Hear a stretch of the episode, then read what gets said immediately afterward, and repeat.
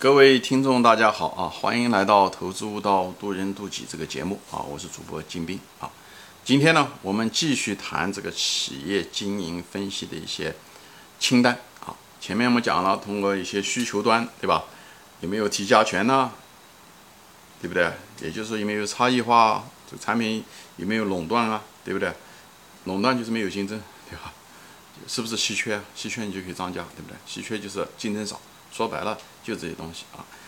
嗯，需求还有一个就是很重要的一件事情，就是需求稳定不稳定啊？对不对？可不可持续啊？对不对？这个东西涉及到是不是周期股啊？周期股尽量不要用啊，不要买。嗯，除非你能力确实很强，你懂这个行业，懂这个周期啊，这个你可以。但是大多数人都不具备这个能力啊。嗯，是不是可持续啊？对不对？这个我都前面说了啊，就是这个，呃，可持续是什么？就是一个这个行业变化不要太太快嗯，无论是技术上不要太快，还是啊顾客的需求口味不要变得太快，对不对？衣衣衣服我说了，就是一种变化很快。手机行业也是变化很快，电子行业大家都是追新的，往往这种企业都不是什么很难，就赚钱很难，就是说，因为他老是要投资，要是老是要研发。所以一直有成本，有成本就利润就少，是吧？你希望的是不不变，像茅台酒，对不对？它就不变，需求稳定，对不对？所以需求不变，以后另外一个不变什么？技术不变，它量取技术就是那个东西，对不对？它改了反而有人不愿意要，嗯，所以需求要稳定，而且呢，最好这个需求要大啊，需求要大，这个空间要大。房地产、保险这些东西容易出牛股啊，房地产也好，保险业也好，零售业也好啊。嗯，这些东西就是还有就是这个行业要处于一种年轻的一个阶段，往上上涨，两线上，对不对？互联网这些东西它就是一个年轻的行业，它这样往上涨，它规模可以变大，就成长性嘛，在这个企业中非常重要，在估值中啊。那么别的我也说了，比方是说啊，就是进入门槛啊不能太低，进入门槛低的话，那么人家进来的话很容易冲击你，你哪怕是竞争中的赢者，但是他很容易进来。进进入门槛低的行业，那个里面的行业的，嗯，那个企业都就是讲白了，他们就是没有什么护城河，对吧？护城河的反面就这个意思。人家如果能够很容易进来，那不就是护城河很窄吗？对不对？谁都守不住。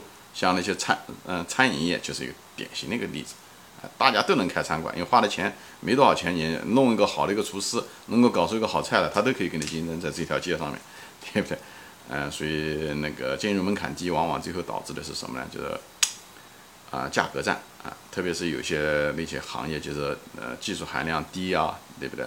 呃，最后很导致产能过剩啊，像钢铁呀、化普通化工啊、煤炭啊这些东西，就会造成呃就是价格战，因为它没办法差异化，既然没办法提价，那就是拼成本啊，看谁越便宜越好。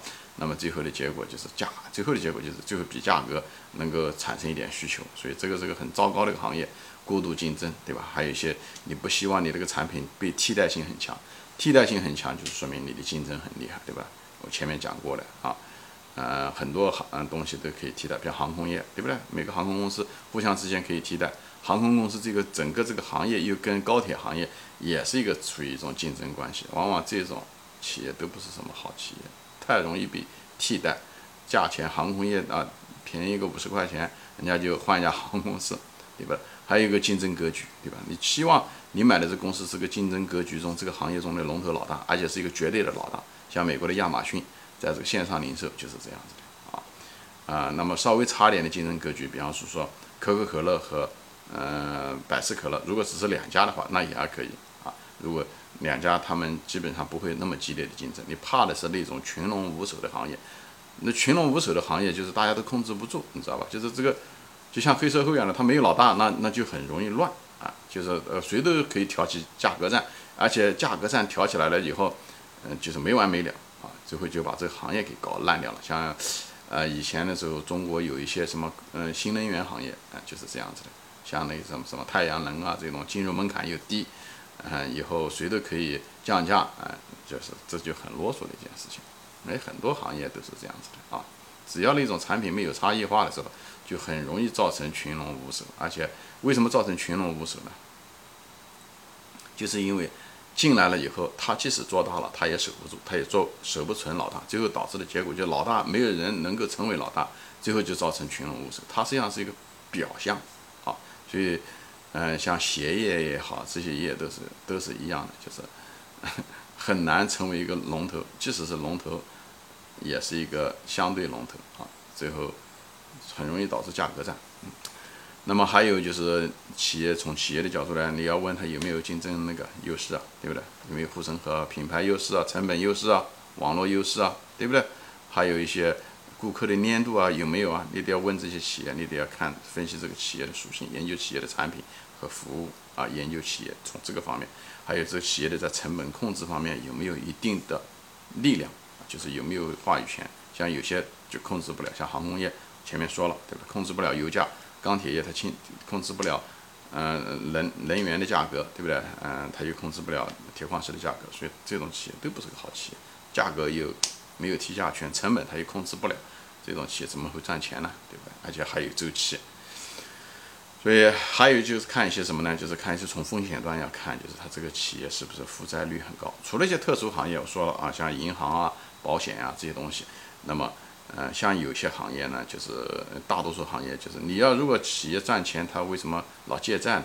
对不对？除非是真的是属于一种特殊的发展阶段，如果长期借债还不去，那就不是个好行业，就不是好企业。因为企业是为了挣钱的，不是去借债的，嗯，所以就是还有一个就是什么呢？一个很重要的一个东西就是存货的嗯特点啊，这个这个行业不能够存货，很容易贬值，那很讨厌的事情。像这个农业啊、渔业啊、渔牧业这些东西很容易过期，对不对？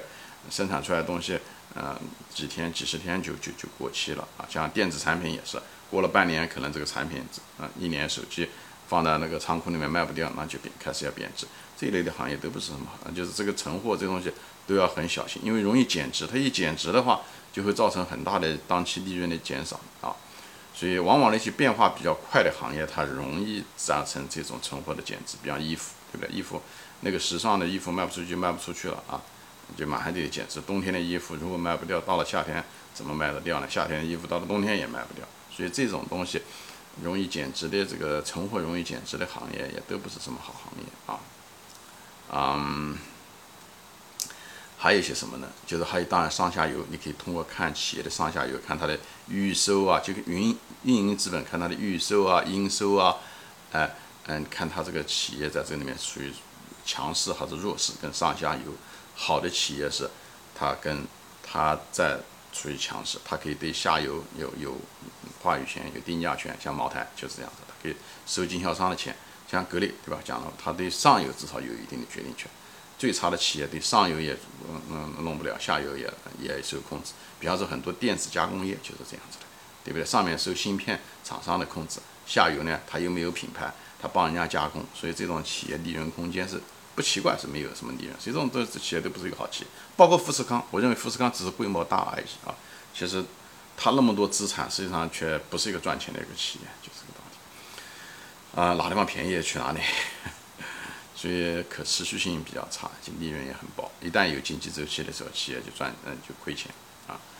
嗯，当然还有一些企业你要看，就是这个企业是不是老是在投资，对不对？一个老是长期在投资的企业，都不是什么好企业，老是要花钱。本来你挣的钱应该分给股东的，最后拿出来必须要再重新更新厂房设备，那么股东分不到钱，那也不是好企业啊。虽然利润可能看上去很高，但是钱赚不到口袋里面去，就就都不是好企业。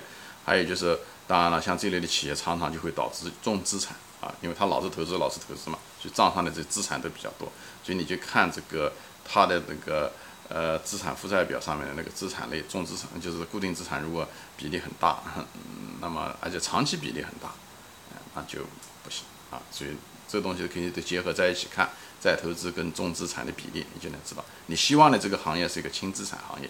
因为轻资产行业还有一点好，比方像软件、药品，对不对？它就是轻资产，而且它很容易挣钱，对不对？它它的这个营业收入，哎，嗯，增加了，它很可能都是利润，都是利润。而那种重资产行业都不好说的，它利润，嗯，它那个营业收入必须要到了一定的程度，能够啊，能够囊括它的那个成本，那那时候它才有一定的薄利出来。所以重资产行业确实一个吃力不讨好、又苦又累的活，还不敢保证能够挣到钱啊。所以当然了，企业不希望它有负债率那么高啊，就是这样子的。所以呢，我在这一集我说的这些清单哦，但我有一个东西从来没提过，就是所谓的营业生意模式，我没有提在我的清单中啊。为什么我不提生意模式？因为生意模式是一个不同层面的一个东西啊。因为生意一个生意模式，它反映着我这个这个清单中的各个方面，你明白吗？就是各个方面。比方说说阿里巴巴的这个生意模式的线上，那么它就是什么呢？它就是有护城河，就是有对吧？它有这个。